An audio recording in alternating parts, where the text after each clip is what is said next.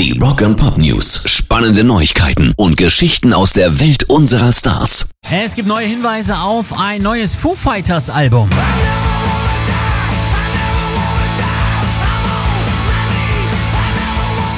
Im März kündigte Dave Grohl das zehnte Album der Foos an, doch dann hört man nie wieder was davon. Nun tauchen Hinweise darauf in Kalifornien auf. Eine Instagram-Userin lud jetzt ein Selfie von sich in LA hoch, aufgenommen vor dem Vogue Theater auf dem Hollywood Boulevard. Auf der Anzeigentafel des Theaters waren das Bandlogo, ein doppeltes F und die römische Ziffer für 10 zu sehen. Die zehnte Platte der Band? Auf Reddit postete jemand am Sonntag das Video von einer Hauswand, die angestrahlt wurde. Aus einem brennenden Kamin tauchte die gleiche Kombination aus Logo und Zahl auf. Klingt also verdächtig nach dem zehnten Streich von Dave und Co. Rock and Pop News. Green Day sind wieder zurück und zwar mit ihrem Side-Project The Network. Und da lassen sie nichts anbrennen und bringen einen Song raus mit dem schwer missverständlichen Namen Ivanka is a Nazi.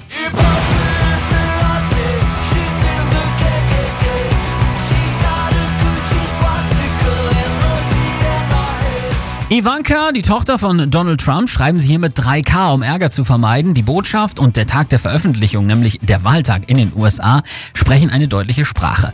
The Network haben sie 2003 gegründet. Die sind da maskiert und verkleidet, nehmen sich auch mal andere Musiker dazu und machen die Dinge, die sie unter dem Label Green Day nicht machen können. Pairs Rock and Pop News.